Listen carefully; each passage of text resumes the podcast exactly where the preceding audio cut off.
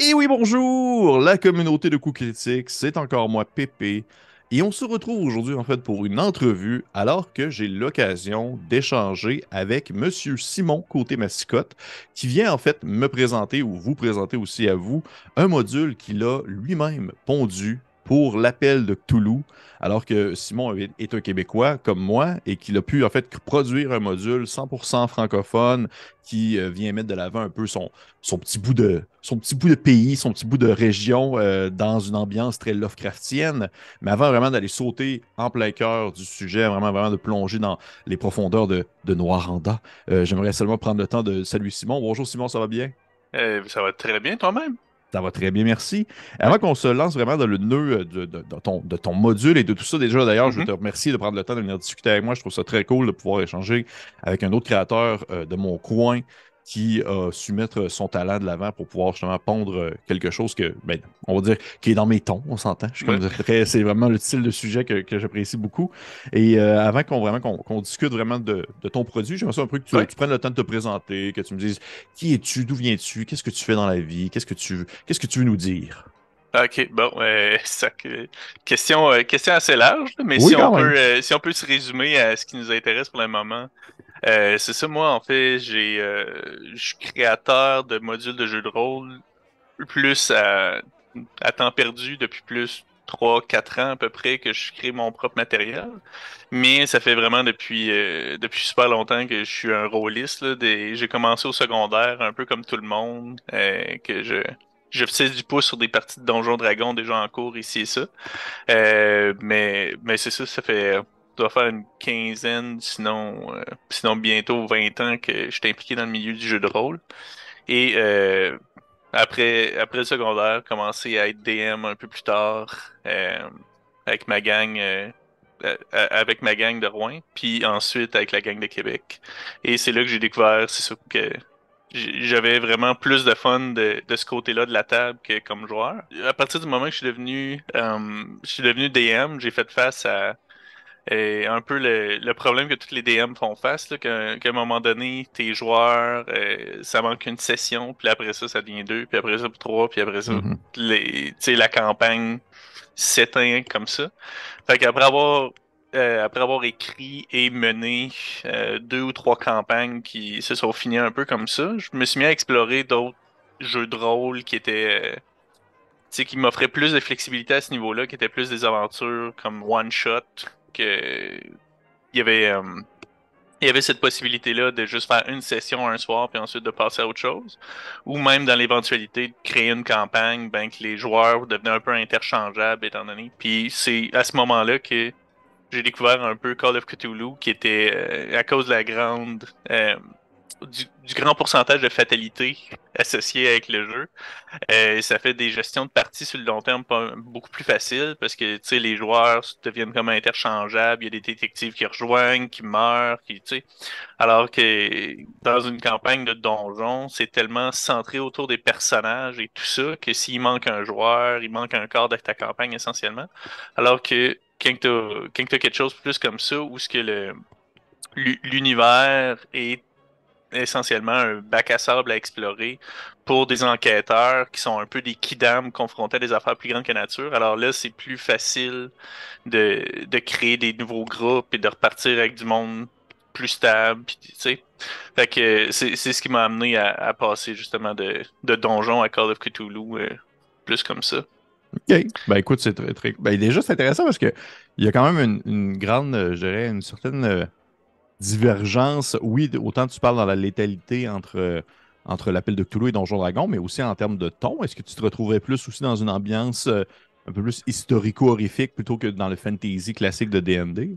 Ouais, ben c'est ça, je veux dire, euh, plus que plus que j'avançais en âge, plus que je découvrais un amour profond pour l'horreur. J'avais tout le temps écouté quelques films ici et là, j'avais lu un peu, euh, j'ai fait des études en littérature anglaise. Puis, fait que là, j'avais lu Frankenstein, Dracula, tous les, les bons vieux classiques. Mais euh, j'ai vraiment comme découvert un, un, amour plus profond pour la littérature et le, cinéma d'horreur récemment. Et là, justement, je voyais que c'était quelque chose qui euh, était plus difficile à faire dans Donjons et Dragons. particulièrement parce que c'est à partir du niveau 3 à peu près, il n'y a pas grand chose qui est menaçant. Et euh, tant que c'est géré correctement, c'est plus un. On est définitivement plus dans le monde de la power fantasy que dans le monde de, de devoir tout planifier, tout réfléchir, mm-hmm. que chaque action peut être mortelle. Alors là, c'est là que justement j'ai été attiré plus vers quelque chose de plus. Euh, de, plus challengeant à ce niveau-là. Et c'est aussi que, justement, euh, en même temps que j'ai découvert un amour pour l'horreur, j'avais vraiment une. Euh, tu sais, j'ai j'ai lu beaucoup, beaucoup de cozy mysteries, puis de, tu juste de detective novels. Là. Fait que même Sherlock Holmes, Agatha Christie, j'ai lu tout ça. Et le, le, côté enquête de la chose, c'est quelque chose qui m'a tout le temps fasciné. Fait que je trouvais que, ben justement, au, au X au milieu de tous ces intérêts-là, il y a Call of Cthulhu, que, la vaste majorité du jeu est dédiée à l'enquête, avant qu'il y ait la confrontation finale avec la chose plus grande que nature qui vient immanquablement terminer l'aventure pour les personnages, mhm. soit, par, euh, soit par une scène absolument horrifique ou bien par une victoire par la peau des dents. Oh oui, c'est très rare que c'est très rare que tu sors de là euh, juste essoufflé par euh, l'aventure. non, non, des victoires triomphales, c'est plutôt rare. C'est plutôt rare, mais oui, fait, effectivement, je, on dirait que je pense qu'on se rejoint beaucoup à, ce niveau-là. On, on, partage, je crois, un certain certains apports concernant, euh, certaines ressemblances concernant un amour profond pour tout ce qui est l'aspect plus horrifique de la chose. J'apprécie énormément l'appel de Cthulhu, mais c'est ça un peu le, le, le, nœud de la chose, c'est que ton projet, que là, mm-hmm. on, va nommer parce qu'on n'a pas encore nommé le nom, ah c'est important quand même. Un problème mineur, terreur du terroir, euh, que tu as fait, en fait, qui est maintenant, au moment où on parle ensemble, euh, disponible sur DriveThruRPG, si je ne me trompe pas. Oui. Et euh, dans le fond, le lien va être dans la description de la vidéo pour les gens qui, veulent, qui veulent aller le voir. C'est un projet qui, justement, met de l'avant une aventure historico-horrifique qui se déroule dans ton coin de pays, qui est Rouen, si je ne me trompe pas. Et je serais curieux un peu de savoir, tu sais pas, c'est sûr que pour les personnes qui pour les personnes qui nous écoutent et qui proviennent de l'autre côté de l'océan, c'est peut-être un peu nébuleux qu'est-ce que Rouen. j'aimerais ça un peu que tu que tu prennes le temps aussi de présenter le projet en soi, mais aussi également un peu qu'est-ce que ça implique au euh, côté histoire et côté euh, ambiance, côté euh, localité, on va dire. Ouais. Ben en fait, c'est ça. Pour, pour commencer, on va on va faire le, bon vieil entonnoir. Là. Fait que c'est, ça se retrouve au Québec, plus précisément en Abitibi, et c'est, euh, c'est dans le nord, euh, dans le nord de l'Abitibi-Témiscamingue, en fait, euh, assez centralisé. Et le, le, côté historique de la chose et la raison pour laquelle j'ai vraiment voulu me concentrer sur ma localité, c'est que c'est, c'est une région minière qui est assez récente. Dans le fond, euh, on n'a pas encore fêté nos 100 ans à Rwanda. Ça, ça va être en 25, il me semble. Parce qu'il y a des... Il y a aussi le fait que c'est très contentieux de la date exacte de la fondation de la ville. Fait que ça fait partie de son, son bagage historique assez... Euh, euh, qui, qui a assez brassé. Mais, mais c'est ça. J'ai vu que dans les, dans les modules de Call of Cthulhu, ça se déroulait majoritairement dans les années 20, dans les années 30 et c'est des années qui, pour ma localité, pour Rwanda, étaient fondatrices parce que c'était encore au niveau de l'exploration minière, c'était l'époque des prospecteurs dans les années 20, c'était des camps de bois, c'était des marchés généraux, des gens qui se faisaient livrer de la boisson par avion. Euh, c'était très très très rudimentaire. Et des années 30, il y avait encore cette espèce d'ambiance western là un peu parce que ce qui s'est passé, c'est que Rouen, étant donné que c'est euh, principalement une industrie qui est minière, ben, euh, ça, elle a été épargnée essentiellement par la Grande Dépression, puisque le prix de l'or est une des seules choses qui est, de, qui est demeurée stable, sinon qui a augmenté durant euh, cette décennie-là. Alors, ça a fait qu'il y a eu un gros, gros influx de population dans notre coin de la région.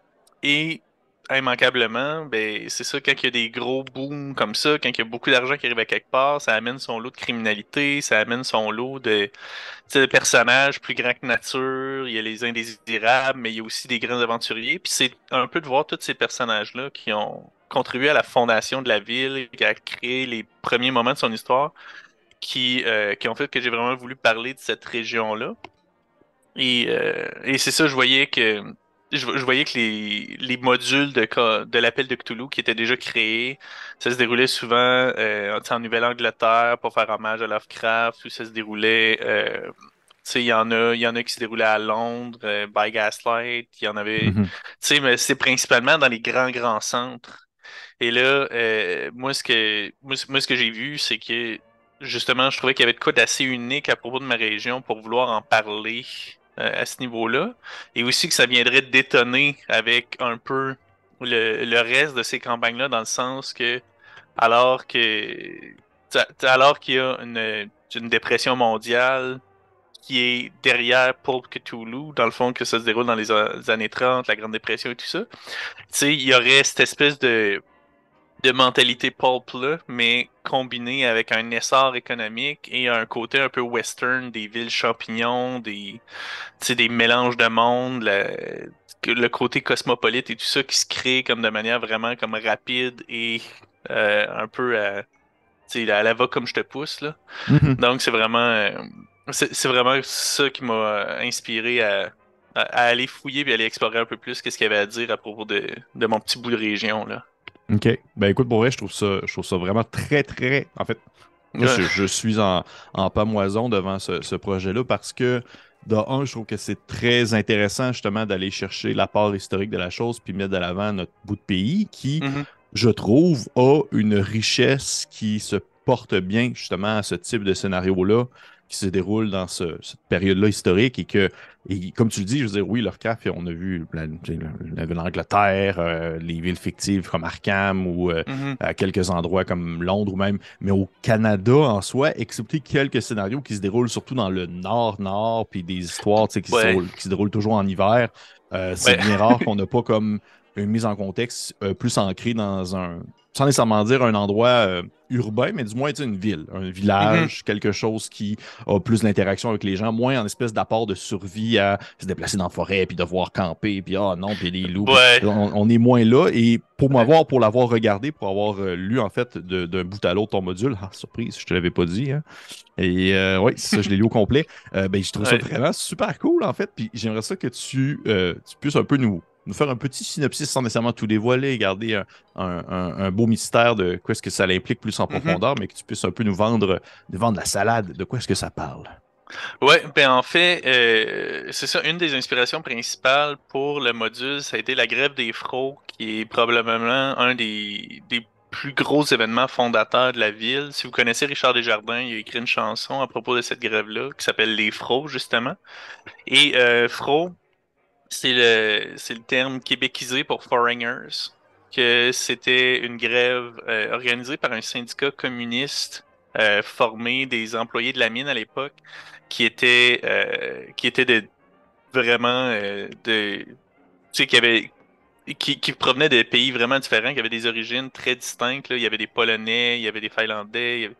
Le, seul langage qui parlait en commun, c'était un, un anglais un peu bâclé, euh, discuter sur le lieu de travail, mais malgré tout ça, ils ont réussi à créer un espèce de mouvement de masse euh, et euh, d'aller de, s'unir avec un syndicat d'affiliation communiste pour aller réclamer des meilleures conditions de travail, ce qui était à l'époque quelque chose d'assez unique. parce que justement, en, plus, en plein centre de la Grande Dépression, disons qu'il n'y avait pas grand monde qui était d'avis que les travailleurs avaient d'affaires à se plaindre. Dans, dans, un sens que tout le reste de la planète a regardé ça, il était comme nous autres, on a de la misère à arriver, puis il y, a, quand même un moyen de tomber en grève, mais c'était une grève qui était entièrement justifiée, puis quand on regarde les documents et tout, c'était, euh, les demandes étaient vraiment très très euh, rudimentaires. Là. Ils demandaient euh, une meilleure ventilation sous terre, ils demandaient des meilleurs vestiaires parce que ils remettaient leur chaîne de travail, ils étaient encore mouillés de la veille. C'était, c'était des affaires très très néfaste pour la santé. Mais, euh, mais c'est ça, c'est à la lecture de ça, ça m'a inspiré euh, justement de prendre ça comme scène fondatrice euh, de mon scénario, de partir de là, puis de voir qu'est-ce qui pourrait se dérouler par la suite. Et là, c'est là que j'ai eu l'idée justement d'avoir des briseurs de grève qui auraient un accident sur Terre et qu'on enverra un groupe d'enquêteurs essayer de découvrir qu'est-ce qui s'est passé, qu'est-ce qui s'est passé sur Terre. Et c'est ce qu'il y a d'intéressant de ce scénario-là, c'est que je trouve c'est que ça permet aux gens d'explorer un peu la réalité des mines de l'époque aussi, qui est assez distincte de celle-là d'aujourd'hui. Mm-hmm. Euh, qui permet de, de découvrir un milieu de travail qui était souvent fermé à l'œil extérieur, qui était et qui met aussi en place justement des événements méconnus, méconnus de notre histoire. Un, fait, un fait peu reluisant de, de, la grève des fros, c'est que c'est la première fois la première fois que les que des grenades lacrymogènes qui ont été utilisées en territoire canadien. Oh ouais. Fait que, ouais. fait que, fait que c'est ça, c'est, c'est un fait unique à propos de cet événement-là, mais c'est, c'est ça, c'est peu reluisant, euh, disons, d'avoir ça d'associer avec cet événement-là. Mais, euh, mais c'est aussi quelque chose que je trouvais qui était très important à partager, là.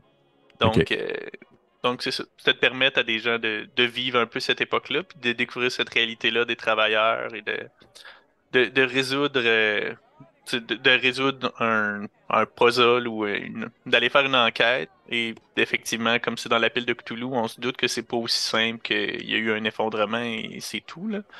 Mais euh, ça, ça va être, ça être aux joueurs de le découvrir ou, euh, ou aux gardiens, justement, de lire le scénario et de se divulgacher la fin s'ils le veulent bien. OK. Au final, on pourrait résumer ça par une, intrigue qui porte, qui a comme fond euh, une période historique, un moment quand même assez clé justement de l'histoire de, de, Rouen qui se déroule dans les mines, sur la réalité des mines, avec une intrigue pour les investigateurs portant sur euh, un problème, euh, tu dirais un éboulement, c'est ce que tu as mentionné. Là. Je veux dire de pas. je ne veux pas non plus divulgacher, là, je faire attention aux termes que j'utilise. Un éboulement qui laisserait sous-entendre quelque chose de plus. Oui, ben en fait, ben c'est ça. Pour euh, un peu la mise, euh, la mise en contexte qui est, offert, euh, qui est offerte par la personne qui va donner un peu la, mission aux investigateurs, mm-hmm. c'est que c'est qu'il y a eu un accident sous terre, donc un éboulement, et que là, il plane un doute à savoir si ça aurait été un sabotage causé par les grévistes ou bien si c'est c'est autre chose, et savoir comment est-ce qu'on va résoudre tout ça, parce que ça va ça va aussi influencer la suite des choses, parce que on se doute que le directeur de la mine, à ce moment-là, qui veut juste que les activités reprennent le plus rapidement possible, ça ferait bien son affaire que ce soit les grévistes qui aient fait du sabotage, puis que ça puisse justifier la, répression policière. OK. Et euh, ben, parfait. Écoute, on n'en dira pas plus. je me limite moi-même à, à, en parler, mais parfait. Et je suis curieux de savoir parce que Déjà, moi, encore une fois, je, le redis, je et je le redis, le fait que ça soit teinté d'une vraie valeur historique basée sur des vrais événements, je trouve ça très cool, puis qu'il y ait le, petit côté horrifique euh, Lovecraftien qui a été rejeté. Mais je serais curieux de savoir, est-ce que déjà à la base, tu avais un intérêt, avant même qu'on parle vraiment de l'horreur, est-ce que tu avais quand même un intérêt sur justement le, le côté historique de la chose? Est-ce que tu avais, est-ce que avais déjà une base de connaissances sur ces événements-là ou tu as fait des recherches en amont en sachant déjà d'avance que tu voulais juste pas juste, mais que tu voulais préalablement faire un module horrifique? Oui, ben en fait, ce qui, ce qui s'est passé, c'est que dans mes tout débuts à écrire des scénarios pour l'appel de Cthulhu, euh, le premier scénario que j'ai écrit se déroulait à Londres euh, et euh, c'était un peu un calque de, de, Dr. Jekyll et Mr. Hyde parce que c'est le c'est le c'est un des romans que j'ai analysé pour euh, une maîtrise que j'ai jamais terminée en dans, ma maîtrise en études anglaises mais euh, c'est et là ça a été mon, mon premier scénario que j'ai comme plus élaboré dans l'univers de Cthulhu par la suite j'en ai créé un autre qui se déroulait euh, qui se déroulait pas mal dans les environs du pôle Nord bien évidemment parce que c'est un je sais pas je sais pas quelle fascination que on a au niveau de l'horreur avec tout ce qui est très nordique, très froid et tout, mais ça se déroulait là. Et euh, ce que j'ai réalisé un moment donné, c'est que à part, à les endroits que j'avais créés spécifiquement pour les aventures que j'étais en train de, présenter aux joueurs, aussitôt qu'ils sortaient un peu de mes rails que j'avais créés, j'étais dans, j'étais dans le vide total parce que, tu sais, Londres, c'est un, un une ville que je connais juste au travers de la littérature que j'ai lue. Tu sais, je l'ai pas habité, je l'ai pas vécu, je l'ai pas. Et tu sais, pour le Nord, encore une fois, quelque chose que j'ai recherché un peu pour euh, pour euh, pour ce scénario-là en tant que tel, mais que ce n'est pas un milieu que j'ai connu, que j'ai habité. Et là, par la suite, je me suis dit, ben ça serait de revenir à quelque chose qui est très près de moi. Et là, je me suis mis à m'intéresser plus à l'histoire de ma région. Puis, plus que je recherchais l'histoire de ma région en général, puisque je réalisais qu'il y avait une histoire très très forte au niveau local, qui avait euh, justement un passé, euh, un passé ouvrier très important, très intéressant, qui avait euh, justement les, les, les combats avec les minières dans les premières années, les, tout, tout ce qui était le, le trafic d'alcool et tout ça. C'est tous des, des, éléments que j'ai trouvé vraiment super intéressants. Et à, ce moment-là, c'était plus dans c'était plus dans une optique de venir comme bonifier les scénarios que j'étais en train d'écrire. J'ai commencé à faire une lecture ici et là et j'ai commencé à comme créer autour de ça. Et puis, euh, c'est ça, éventuellement, ça, ça a fait comme un peu une avalanche. C'est-à-dire que ça a commencé avec un livre, deux, une autre affaire, une autre affaire. Puis là, ça fait maintenant trois ans que euh, à peu près une fois par semaine, je vais au magasin de livres usagés localement, vider tout ce qu'il y a dans région, euh, section régionale, de ce qui a été écrit par des auteurs d'ici, des livres sa région, puis tout ça. Puis que, tu sais, je les, passe d'un bout à l'autre. Je suis allé, allé passer des heures euh, incomptables aux archives locales. J'ai fait le tour de tous les sites web des, organisations d'histoire au niveau local il, y a, eu énormément, énormément de recherches à ce niveau-là. Et euh, c'est. C'est une, fascination autant pour me réapproprier l'histoire de ma ville que pour justement aller chercher l'espèce de l'espèce de côté sordide et inexploré de la création de la ville, qui était un autre élément historique que je trouvais vraiment intéressant. Est-ce que, est-ce que tu trouves que euh, que les personnes. Parce que moi, je trouve ça vraiment intéressant parce qu'en le lisant, c'est surtout ça, c'est que en le lisant, j'ai appris des choses. Il y a beaucoup d'éléments qui, que je, je, ne connaissais pas du tout. Je veux dire, mm-hmm. Rouen Noranda, c'est pas mon coin de pays, c'est pas mon, mon, mon, bout du monde. Fait que je trouve ça vraiment euh, en fait stimulant de pouvoir euh, de pouvoir apprendre un peu plus sur une région, mais à ce moment-là, est-ce que tu considères que ça faisait aussi partie un peu de ton mandat dans la création de ce module-là, c'est de se faire en sorte que les gens, oui, aient une aventure d'un contexte québécois, mais qu'il y ait aussi un, un certain apport euh, d'apprentissage sur une réalité qu'ils connaissaient peut-être moins. Hein? Oui, ben oui, définitivement, en ancrant les scénarios dans, dans l'histoire en tant que telle, il y avait vraiment j'avais vraiment une volonté d'amener les gens à s'intéresser un peu plus à cette histoire-là. Et tu sais, je veux dire, j'ai jamais eu l'intention que les gens deviennent aussi euh, aussi crackpot que je suis que je suis devenu là. Mm-hmm. Mais tu sais, je me dis, si l'avalanche s'est déroulée pour moi, peut-être qu'il y a quelqu'un pour qui ça va être sa porte d'entrée pour l'histoire de la région. Puis, c'est que. C'est que. Il y a tellement d'événements riches et tout, puis c'est une culture qui est sous. Euh, sous-représentée, qui est peu connue aussi, parce que sais, quand je faisais mes recherches aussi, là, je trouvais des, des sites qui ressemblaient à des sites GeoCities, qui étaient comme, tu sais, que ça paraissait que c'était des trucs à bonne franquette, faire, faire des passionnés et tout ça. Je me disais que, justement, c'est une histoire qui mérite qu'il y ait un travail de profondeur qui soit fait. Et de le faire par l'entremise du jeu de rôle, c'est aussi de, c'était aussi d'aller chercher un public qui est pas souvent le premier public des, des romans historiques ou des mhm. trucs comme ça. Dans le sens que je sais que c'est un public qui est, euh, qui est, qui, est, propice à ça, qu'un public qui est ouvert à ça. Parce que je veux dire, si tu es dans le jeu de rôle, tu es quelqu'un qui crée des univers dans ta tête, qui est quelqu'un qui aime ça, voir des mondes évoluer, qui, qui tu sais, qu'il y, a une profondeur qui vient avec la passion pour le jeu de rôle. Mais c'est de c'est ça, c'est de vouloir réorienter cette passion-là, cette fibre-là de création de monde et d'exploration vers justement l'histoire de ma région que je trouve qui est, euh, qui est trop méconnue et qui mérite d'être valorisée euh, justement parce qu'il y a énormément de personnages importants qui euh, encore aujourd'hui quand on quand on recherche des des articles à leur sujet, il y en a très très peu. je pense un des personnages qui est dans l'univers Noiranda qui ne fait pas apparition dans un problème mineur parce que elle est plus dans plus dans l'univers élargi, mais c'est Yukon Jessie qui était euh, dans les dans les tout tout débuts de la ville. Ça a été la c'était une femme des une femme des Premières Nations qui est venue faire euh, qui est venue vendre de la bière, euh, de l'alcool trafiqué essentiellement, puis elle était tenancière d'un bar illégal dans les tout débuts de la ville. Et avant avant justement que je commence à créer là-dessus et tout ça, les informations qu'on avait à son sujet, c'était une anecdote dans un vieux livre, euh, dans un vieux livre de, du curé Pelletier, il me semble, et euh, une caricature absolument immonde, de très raciste à son sujet. Puis là, c'est des personnages que je trouve, des.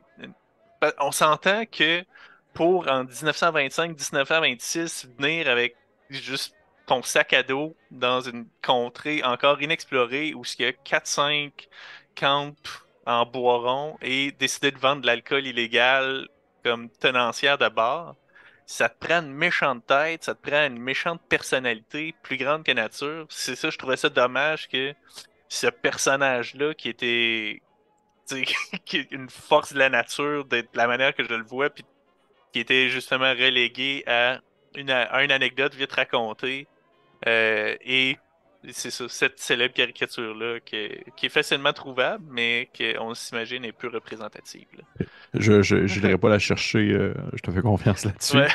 mais, euh, mais là, tu as, dit plein de choses, puis il y a, sur plusieurs éléments que je veux rebondir, mais avant toute chose, tu as, mentionné l'intérêt de vouloir justement intéresser des personnes qui sont justement propices à la créativité, qui sont propices à la création. Et moi, ce que je trouve vraiment cool dans ce, précisément dans ce type de projet-là, c'est que ça se fait dans les deux sens. Ça veut dire autant que il y a un côté de ça où est-ce que je vois la possibilité de faire, euh, on va dire, de rendre intéressant un pan de l'histoire à des gens qui sont très plus portés à peut-être essayer justement plus médiéval fantastique ou des choses comme ça, et à s'intéresser, exemple, à ce pan-là parce qu'il y a un aspect ludique qui est associé à ça, mais aussi l'autre côté où je vois la possibilité de montrer de montrer en fait l'apport que le jeu de rôle peut avoir dans une forme d'apprentissage, alors que il y a la possibilité de rendre un sujet intéressant pour des gens qui ne connaissent pas du tout le jeu de rôle et qui apprécient peut-être justement le, côté historique, que ce soit lire des romans, que ce soit s'intéresser à l'histoire et tout ça, et de le vivre il y a un médium qu'ils ne connaissent pas, le jeu. Euh, pour moi, c'est d'un côté comme de l'autre. Je trouve que c'est comme c'est le meilleur des deux mondes. Je trouve ça incroyable. Et euh, deuxième chose, parce que je vais rebondir parce que tu mentionné l'univers élargi de Noiranda, un peu comme c'était le MCU Universe. Et dans le sens que, euh, parce qu'on s'entend que euh, problème mineur, un problème mineur, c'est comme le premier scénario, mais de ce que j'en comprends, c'est que tu as l'objectif, l'idée d'en faire plusieurs qui se dérouleraient dans ce contexte-là, dans ce, dans ce lieu-pays-là, en quelque sorte. Oui, ben en fait, euh, originalement, originalement, le projet prévoyait cinq aventures et un, et un livre de ressources essentiellement pour créer des aventures dans cet univers-là. Un peu comme euh, Aurore, Australis ou euh, Harlem Unbound, de, de, ce type-là. Et je veux dire, c'est encore l'objectif. C'est juste que depuis ce temps-là, il y a eu des. Il y a eu des, des rallongements euh, ici et là, et il y a eu beaucoup de changements assez considérables dans ma vie, là, dont un changement d'emploi et un déménagement de 800 km. Euh, donc, euh, donc c'est ça, ça, ça, a amené, euh, ça a amené sa dose de, de ralentissement à ce niveau-là. Mais quelque, chose, quelque chose qui continue à être développé, c'est j'ai une page World Anvil associée avec Noiranda, qui est dont l'élément principal demeure une carte de la ville en 1935, où ce qu'il y a, je dirais, une quarantaine de bâtiments ainsi que leurs photos telles qu'elles étaient à l'époque. Et là, je l'ai meublé avec, je pense que pour l'instant, j'ai entre 15 et 20 personnages qui vont justement meubler ces bâtiments-là et que je sais pas si tu connais un peu World Enville. Oui, oui, oui. Ben, je, connais, Je, connais, mais je ne l'ai jamais utilisé, mais je, je sais l'outil. Mais c'est la première fois qu'on m'en parle d'un point de vue euh, carte locale. Habituellement, ça va, être surtout, euh, ça va être surtout des trucs un peu plus flyés là, ou des euh, plus justement fantasy. Là. Ouais, ben exactement, mais ce que je me disais, c'était de récupérer ça puis de l'utiliser plus un peu comme un, une espèce de Google Maps de la ville à l'époque. Et euh, d'aller associer ça avec des personnages. Et pour chaque personnage, justement, j'ai je leur ai créé une espèce d'entrée, un peu comme il y aurait dans un livre de l'appel de Cthulhu, avec des, des, des graines de scénarios possibles mhm. ou des inspirations associées avec ça. Et euh, c'est ça un peu l'univers étendu Noiranda pour l'instant. là. Mais euh, jusqu'à date, il y, a, il y a deux autres aventures qui sont euh, à ce stade-ci entièrement écrites. Il reste juste à les formater et tout dans un, dans un format partageable. Donc, OK. OK. Puis on, va en fait, on va en revenir sur ce sujet euh, concernant justement la, création et la production, un peu comment est-ce que tu as vécu ça.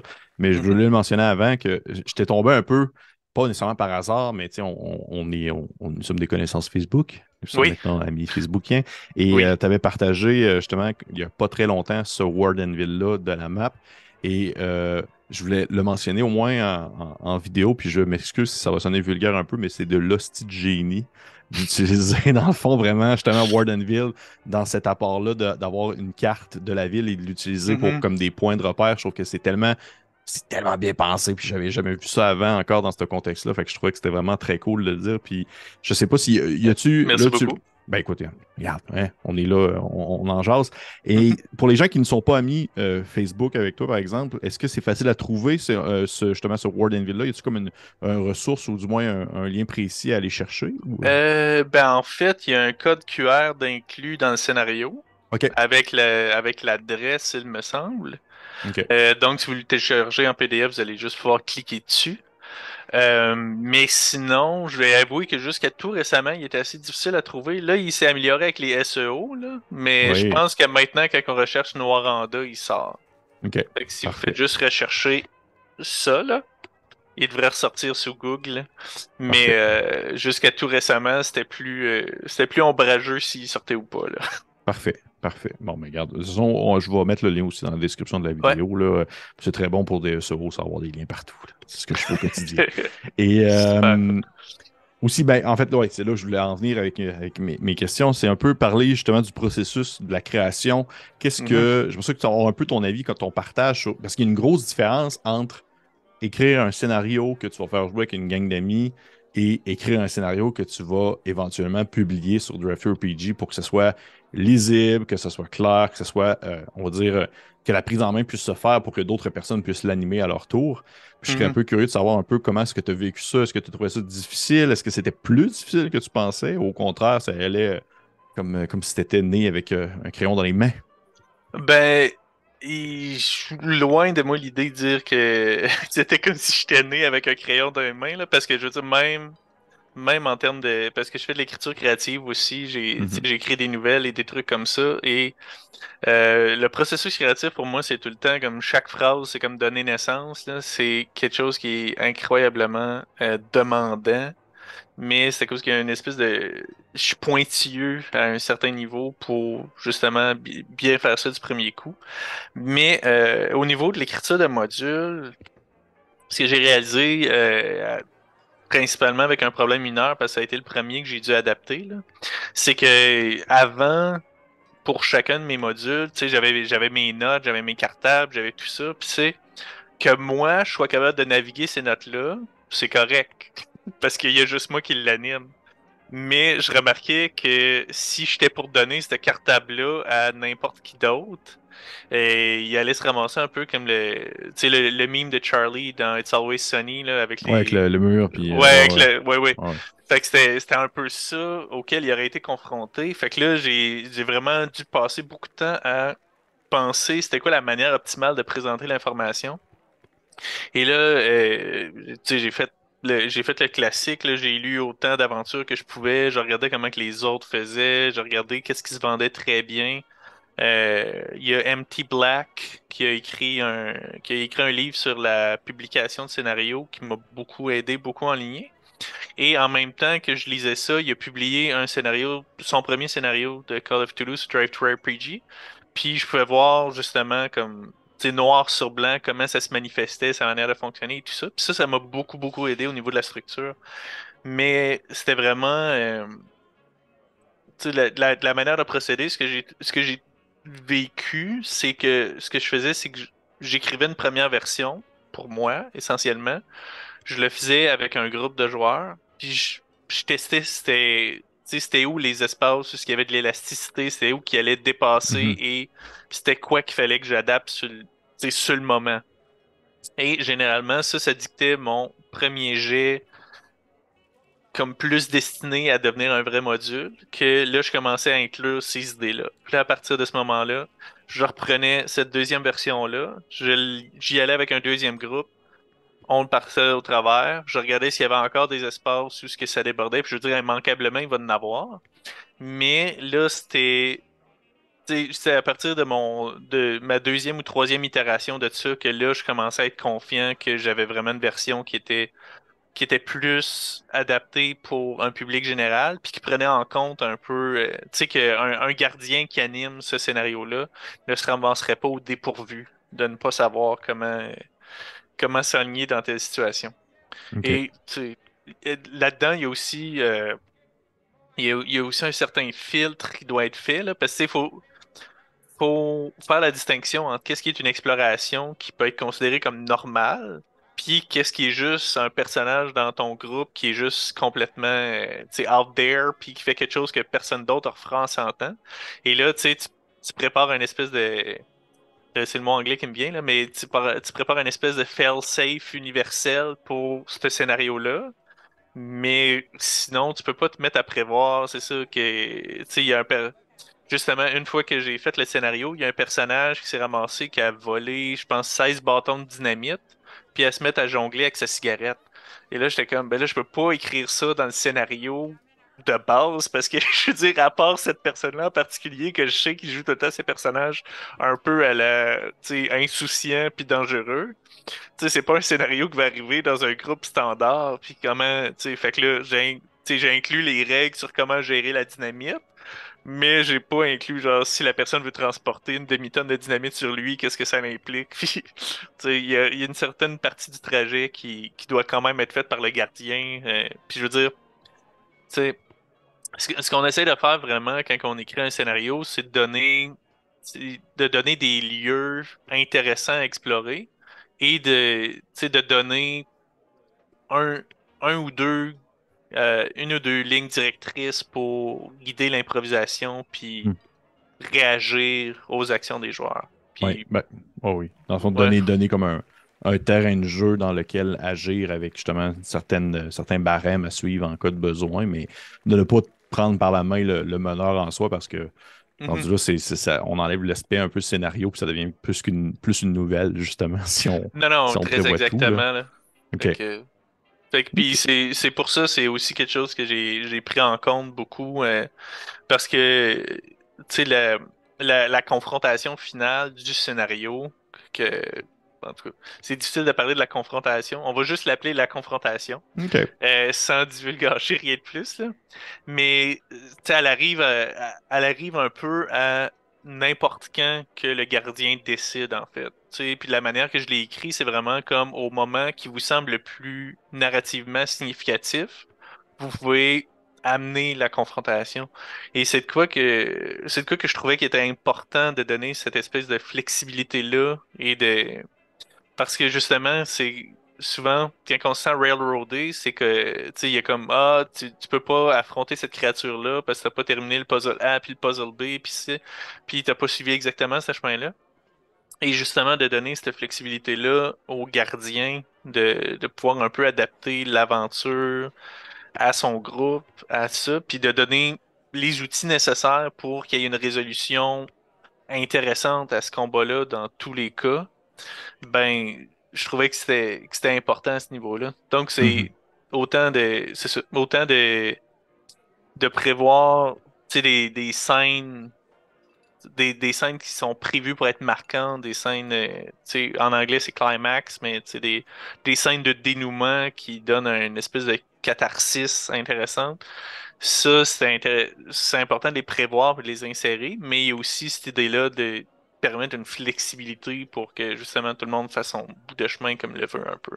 Oui, oui, absolument. Et juste par curiosité, tu l'as tu l'as fait jouer combien de fois un problème mineur? Euh, j'ai fait à peu près 5 playtests. OK. Fait que euh, officiellement, euh, ouais. OK. Est-ce que les 5 se sont déroulés un peu de la même manière ou ça a vraiment parti dans des. la, première, la première fois, ça a vraiment viré un peu n'importe comment. Et ben, c'est parce que, tu sais, je veux dire, c'était la première fois que je l'avais écrit, c'est la première fois que je le jouais un peu. Et euh, c'est aussi avec un groupe où il y a un ou deux éléments euh, assez euh, trouble-fête à chaque fois. Là. Mais oui, tu sais, je veux dire, les, les, les beats principaux arrivaient souvent dans les mêmes temps. Puis tu sais, ça, c'est quelque chose qui me disait que j'avais un bon scénario dans le sens mhm. que peu importe, ils prenaient leurs décisions, ils faisaient leurs choix et tout, mais il y avait quand même ces scènes importantes-là qui parvenaient à vivre quand même, puis qui avaient tout le temps la même espèce d'impact émotionnel sur eux. Et c'est là que j'ai que j'ai réalisé que j'avais de quoi qui était solide, puis qui était comme. Tu sais, qui pouvait être joué par plus qu'un seul groupe, par exemple. Ouais. oui, je et, euh, et, et, non, c'est ça. Je, je, te dirais que j'ai aussi allé avec un, un large éventail de, groupes de playtests différents. Euh, dans le temps que j'ai été enseignant en anglais à Limoilou et euh, j'animais euh, un soir semaine, j'animais des soirées de Call of Cthulhu en anglais pour permettre aux étudiants de pratiquer leur anglais tout en puis puis c'est ça, c'est avec ces groupes-là ou un peu que j'ai fait mes playtests. Et j'en ai fait avec des amis ici, puis j'en ai fait avec des, des, des amis de ma blonde, puis leurs enfants. Fait que ça, c'est aussi de savoir si un enfant, ben en fait, enfant, il est un préado, euh, était capable de naviguer cet univers-là puis de se retrouver dans le jeu. Puis c'est euh, c'est un peu toutes des affaires qui sont venues influencer ma manière de, de formuler le tout puis de guider les joueurs aussi. Là. Ok. Je t'aurais, ouais, j'aurais trouvé ça un peu bizarre que tu me disais que tu avais joué ce scénario-là avec des personnes de genre 8 ans. ouais, non, non, non, non. Ben, tu en même temps, je veux dire, il n'y a pas. Euh, c'est loin d'être le scénario le plus gore. Oh non, non, vraiment pas, vraiment pas. Vraiment pas. Mais en même temps, je, euh, ça demeure. Euh, je, trouve que ça. L'appel de Cthulhu, comme les scénarios d'horreur en général, où est-ce qu'il y a souvent une trame narrative un peu plus précise, puis souvent il y a justement une, ligne un peu plus, pas nécessairement à suivre, mais qui demeure, qui va soulever des, des indices, une investigation. c'est un public des fois plus précis. Aussi, des fois, j'ai l'impression que c'est peut-être moins, justement, moins léger, moins enfant, sur, certains thèmes et certaines, certains retournements. Mais OK, mais je, suis quand même, quand même curieux de savoir, est-ce que tu as. Est-ce qu'il y a des choses que tu as quand même changées entre les playtests? Y a-t-il des éléments dans l'histoire que tu as fait, genre, OK, après ce playtest-là, on se rend compte que tel indice ou tel élément, c'est comme pas trop clair, fait que je vais essayer de le, twister pour le, changer un peu, le modifier? Ouais, ben en fait, euh, il y, a, et les playtests et la recherche. Là. Des fois, c'était surtout au niveau de la description que je venais changer des éléments parce que plus que je lisais, plus que. Tu sais, par exemple, la description de la cage qui descend. Mhm. Euh, ça, c'est tiré pratiquement mot pour mot d'un livre de. Euh, je pense que c'est Rémi Jaudoin. Euh, en tout cas, c'est dessous. C'est un, un auteur local qui C'est incroyable le travail de recherche qu'il a fait. Ben, en fait, pas de recherche, mais d'archives. il raconte sa propre journée à mine et tout ça. Là mais chaque élément de la cage, la taille des barreaux, la quantité de monde qui peuvent embarquer, le sentiment que tu as quand tu es à l'intérieur, tout était détaillé dans son livre. Fait que ça, c'est tous des éléments que j'ai comme été insérés au fur et à mesure que, j'en découvrais plus à ces sujets-là. Sinon, un élément majeur que, euh, que j'ai dû. Là, la première fois que j'ai fait le scénario, j'ai dû le gérer sur le tas, mais mm-hmm. que je, je l'ai inséré dans le dans, le module final, c'est l'idée que euh, justement l'instinct de survie des investigateurs embarquait souvent très rapidement et qu'une fois qu'ils découvraient comme qu'ils découvraient la première affaire horrifiant sous terre et il y en a que la première réaction ça a été ok on retourne dans le cage puis on remonte ils n'étaient pas si intéressés ça que d'aller voir c'était quoi la fin de tout ça. leur curiosité était satisfaite de trouver, admettons, le, le, premier truc qu'ils ont vu. Là. Et c'est là que justement j'ai rajouté. Euh, j'ai rajouté parce que là, justement, avec les, pouvoirs et tout ça, il y a moyen justement de. C'est de donner une explication naturelle à l'intérieur du jeu sur pourquoi la cage ne pourrait plus fonctionner. Mm-hmm. Mais tu sais, c'est encore une fois quelque chose que quelque chose que j'ai essayé de vraiment insérer avec parcimonie, puis de, de tout le temps donner l'impression au joueur qui est en plein contrôle de la situation même s'il se retrouve confronté à des forces absolument gigantesques et incontrôlables. Ben, c'était un peu. Euh, suis curieux, je voulais, je, voulais, poser une question à ce propos, mais il y a justement la part de. Est-ce que tu as ressenti un peu dans tes playtests justement le fait que la situation pouvait rapidement, sans nécessairement dire dégénérer, mais que les joueurs tombaient rapidement dans un. Les personnages tombaient rapidement dans un état de réactivité et proactivité par rapport au danger, dans le fait qu'ils se retrouvent dans un environnement qui est souvent un peu plus, pas nécessairement dire dangereux, mais étouffant. Des fois, il y a des gens qui vont justement jouer sur la claustrophobie, jouer sur le fait que tu es dans une mine, puis c'est pas mm-hmm. nécessairement l'endroit le plus commun pour n'importe qui. Est-ce que c'est le genre de choses que tu as ressenti autour de la table quand tu le faisais jouer?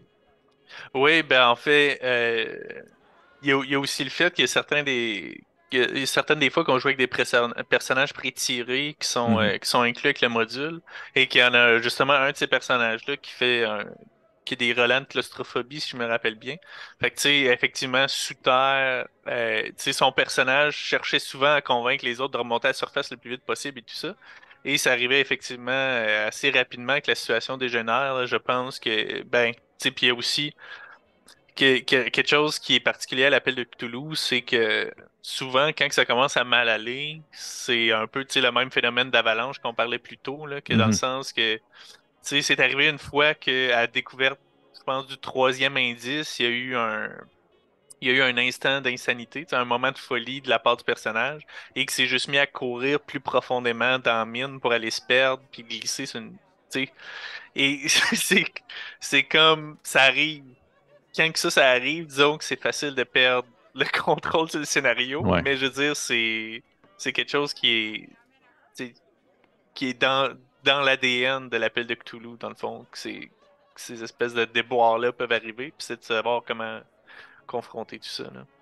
Mais, mais je dirais que de manière générale, des réactions vraiment fortes au scénario, des inconforts, j'en ai pas connu tant que ça. Et euh, tu, l'as sûrement vu, mais au tout début du scénario, j'ai une section trauma-avertissement, puis aussi, euh, aussi j'explique comment euh, ma philosophie en tant que gardien, que, que le, le confort et le plaisir de tous est plus important que justement d'être soit parfaitement ancré dans l'histoire. Par, par, exemple, le racisme n'est pas, oh n'est pas une dimension que je trouve intéressante à explorer dans mon scénario.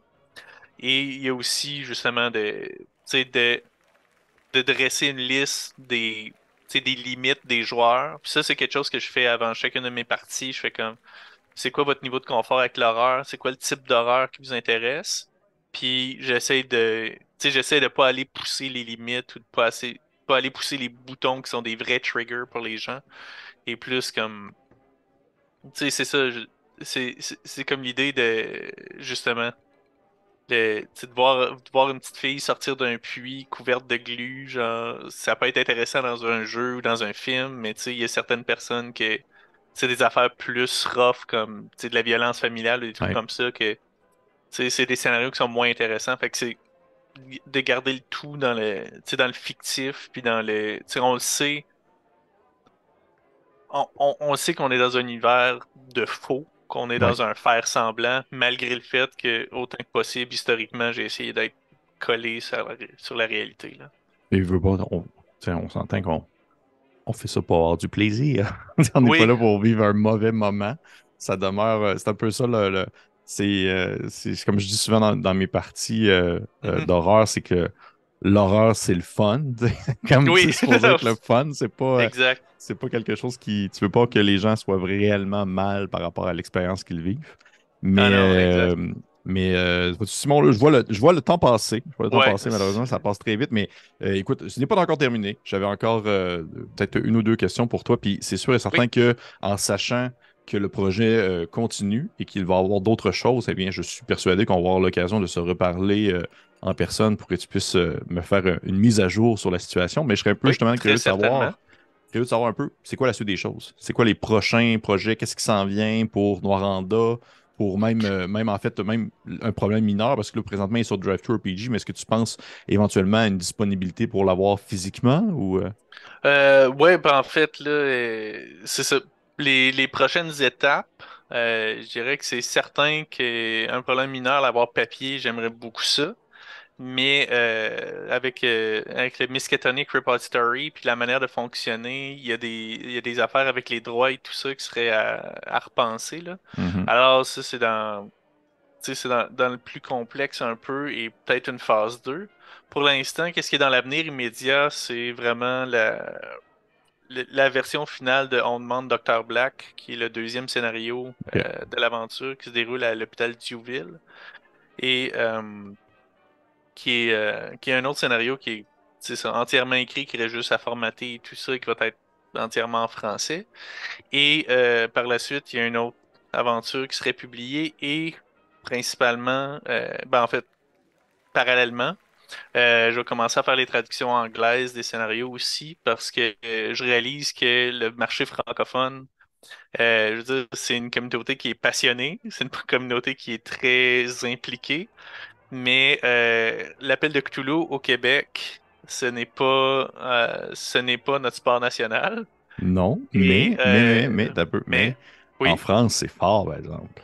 Oui, non, non, je, ah je, sais, je sais très bien.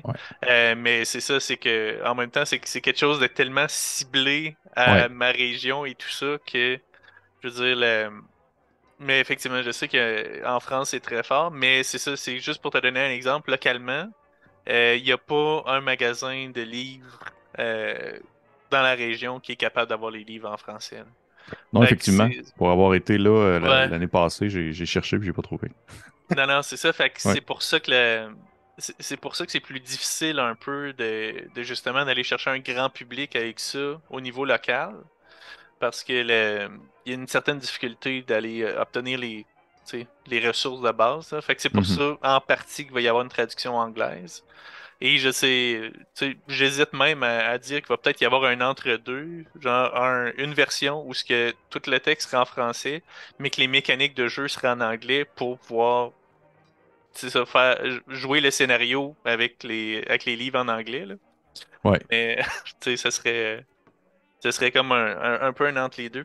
Ouais, fait que ça serait, ça serait plutôt ça dans le court moyen terme. Puis sinon, sur le long terme, il y a tout le temps l'idée de de, terminer le sourcebook sur, euh, sur le Rwanda, puis plus l'habitabilité en général, de, mhm.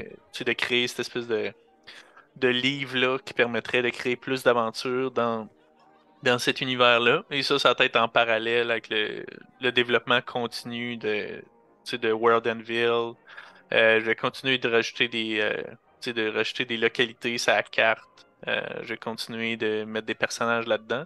Euh, c'est certain que. À un moment donné, il va falloir que, je discute avec mon illustratrice euh, quand elle va cette année de me dessiner des portraits. Mais je veux dire, tant qu'elle va être tant qu'elle va être participante, ben moi je vais continuer d'ajouter des personnages. Puis tu sais, au fil de mes lectures, à chaque fois que je lis une personne de l'histoire qui est intéressante ou euh, un, un, personnage fictif d'un roman que je trouve qui serait une belle addition, ben je m'écris un, je m'écris un brouillon, puis si je vois qu'il y a vraiment de quoi là, je vais le pousser, euh, je vais le pousser dans le monde et tout ça, puis ça va. C'est ça. C'est juste de continuer de contribuer à cette espèce d'univers étendu là que un jour peut-être je serai pas le seul à explorer, à, à créer des scénarios pour.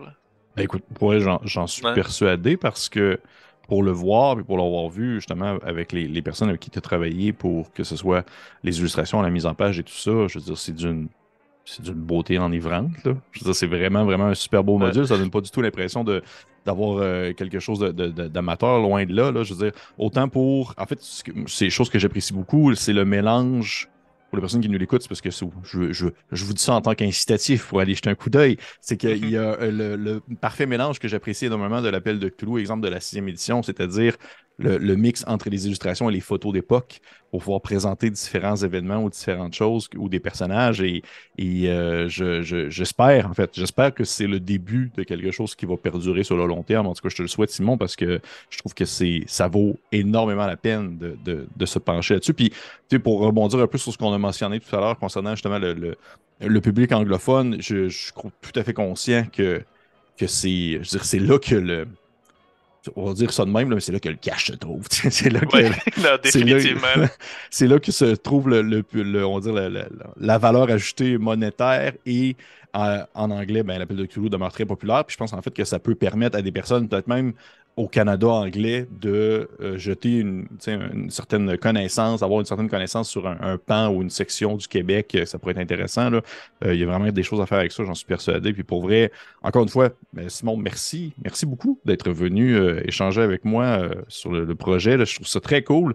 Comme je l'ai mentionné aux personnes qui nous écoutent, tous les liens, que ce soit pour le Word Anvil ou que ce soit pour le, dans le fond, le module en soi, un problème mineur, terreur du terroir, de M. Simon Côté-Massicotte vont être disponibles dans la description de la vidéo. C'est sur DriveThruPG. Au moment où on enregistre la vidéo, là, je te pose la question.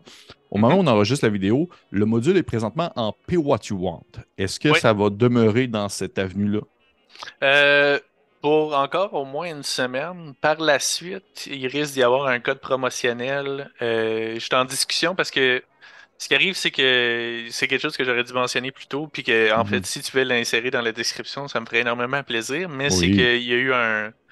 Une, des raisons pour lesquelles j'ai pu passer euh, autant de centaines d'heures sur cette espèce de projet-là, c'est que j'ai eu un j'ai eu un support financier quand même euh, quand même appréciable de la part de la Corporation de la Maison du Mulon qui est un organisme euh, de préservation de l'histoire localement et qui est aussi le premier, euh, premier magasin général qu'il y a eu à Rouen-Noranda euh, à l'époque. Fait que c'est une bâtisse qui en tant que telle est historique, mais aujourd'hui c'est un, un musée qui est dédié à la préservation et à la promotion de l'histoire localement.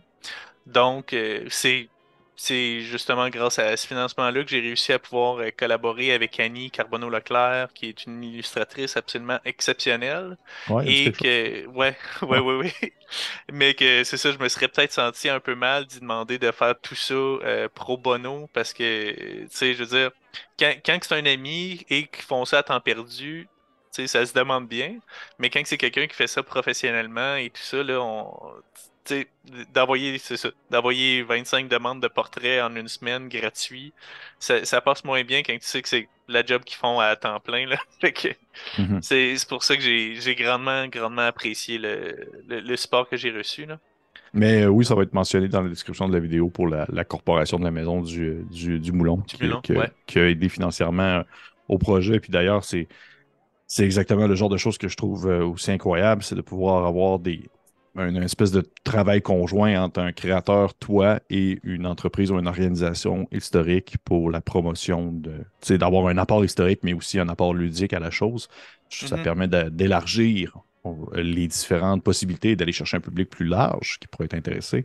Et comme tu mentionnes également, oui, effectivement, les illustrations de, de, Carbonneau qui sont tout simplement incroyable. Vous allez voir tout le module, pour les gens qui nous écoutent, tout le module est en couleur, de A à Z. Et super couleur, beau, un, un, beau duotone avec un rouge un peu foncé, tout ça. Moi, j'ai. Je, jure, il n'y a rien, rien du tout à envier à un module professionnel de Chaosium. Euh, c'est vraiment très professionnel. pour vrai, les gens qui nous écoutent, allez voir ça.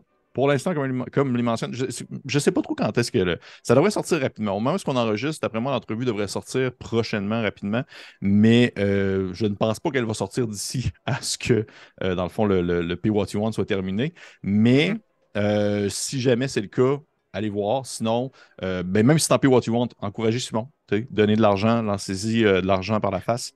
Et ça, je suis sûr qu'il va être très content. Et oui, tu allais dire quelque chose? Ouais, ben en fait, si, si jamais ça devient avec un code promotionnel, je vais m'assurer qu'il se ramasse dans votre. que, ben, te le faire parvenir, puis tu vas pouvoir l'ajouter dans la description du vidéo. Comme ça, les, les, gens pourront continuer de l'obtenir gratuitement s'ils le veulent. Parfait. Bon, ben regarde, c'est tout le monde est gagnant. Et euh, encore une fois, merci beaucoup, Simon Côté Mascotte, d'être venu nous présenter un problème mineur. très plaisir. J'ai énormément apprécié ma lecture. Euh, je, pense, je pense que ça pourrait être cool de le faire jouer sur la chaîne éventuellement. Je pense que ça pourrait vraiment être cool. Euh, ça pourrait faire un bel actual play historico. Puis moi, c'est mon, mon jam.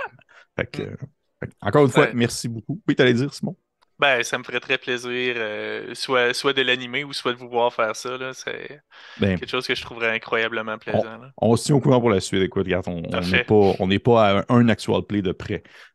Merci tout le monde. Merci. Euh, je vous encourage de liker, partager, commenter. Si jamais vous avez des gens qui pourraient être intéressés pour ce type de module-là, qui ont euh, un, petit, un certain, certain plaisir pour l'appel de Toulouse, parce que j'en vois souvent, en fait, beaucoup, beaucoup, beaucoup sur certains groupes, que ce soit des groupes québécois ou même des groupes français, qui sont un peu déçus, par exemple, de le temps de traduction que ça peut prendre de certains modules qui sont en langue anglaise et qui n'arrivent pas tout de suite en langue française et le temps qui peut passer, eh bien, si jamais vous cherchez une aventure à faire jouer francophone, eh bien, elle est disponible dans la description de la vidéo. pour les autres, merci beaucoup et on se dit à la prochaine.